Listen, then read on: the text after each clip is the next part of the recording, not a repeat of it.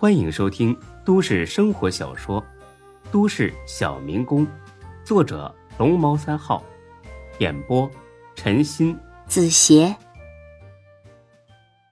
第三百一十八集。这是你朋友啊，我看着挺眼熟啊，应该是在哪儿见过吧？你看花眼了吧？没有，绝对见过。哎，你仔细想想，是在哪个会所？是不是因为抢女人才见过？你小子这张嘴呀，是越来越损了。哦，我想起来了，他叫赵天儿，他父亲是赵楚阳。这下轮到孙志吃惊了，你认识赵楚阳？哎呀，前市长嘛，这种大人物谁不认识啊？孙志一脸坏笑的打量老罗一眼。哎，老头子，别想诓我啊！老实交代，你和赵楚阳到底是什么关系？真没什么关系，就是在一个饭局上认识的。赵天儿。也参加这个饭局了。对呀，哼，你还忽悠我？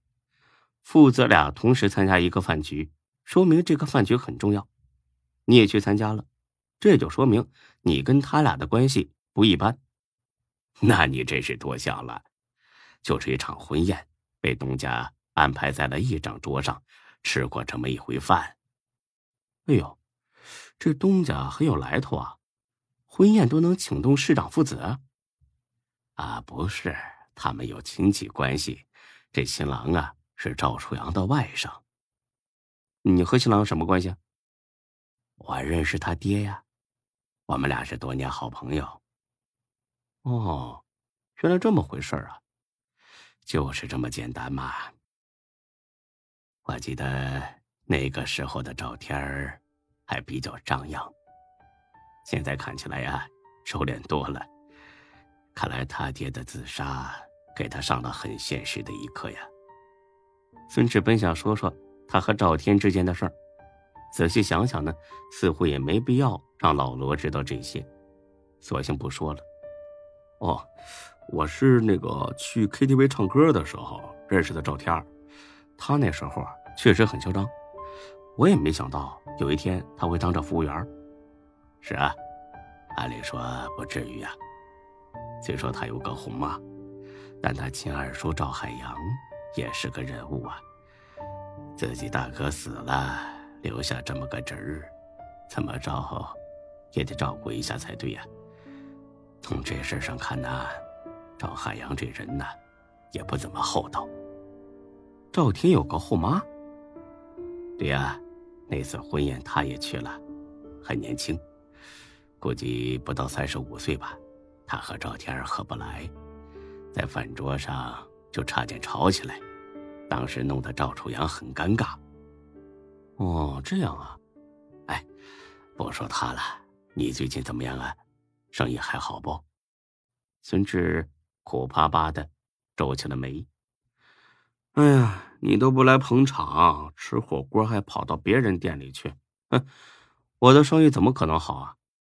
老爷子，你可真是让我寒心呐！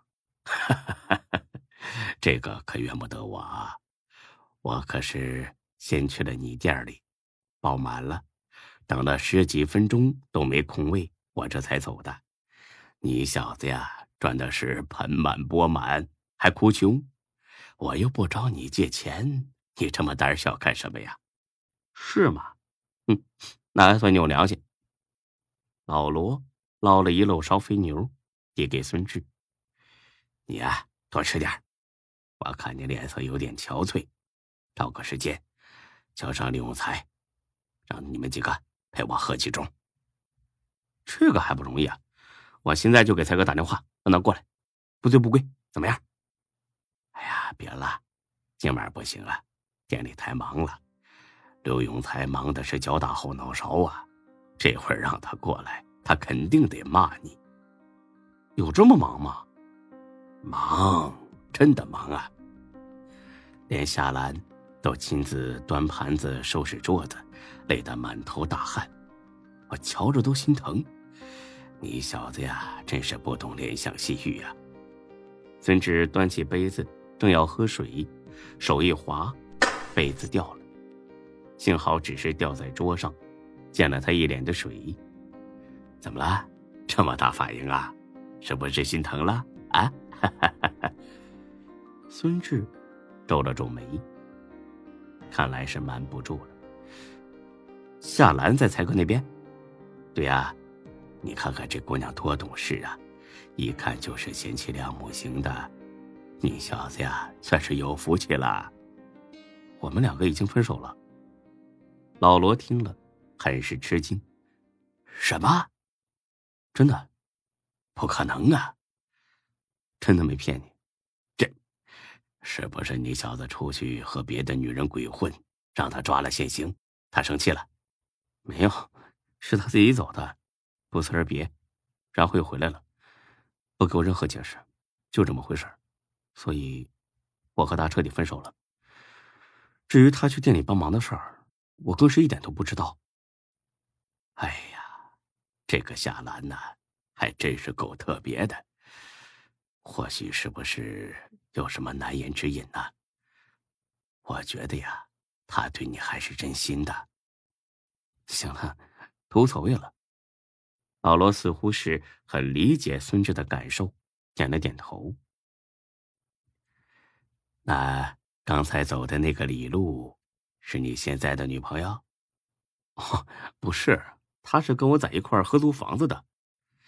她和夏兰没什么关系吧？她是夏兰表妹，但是从小就不怎么来往，跟陌生人差不多。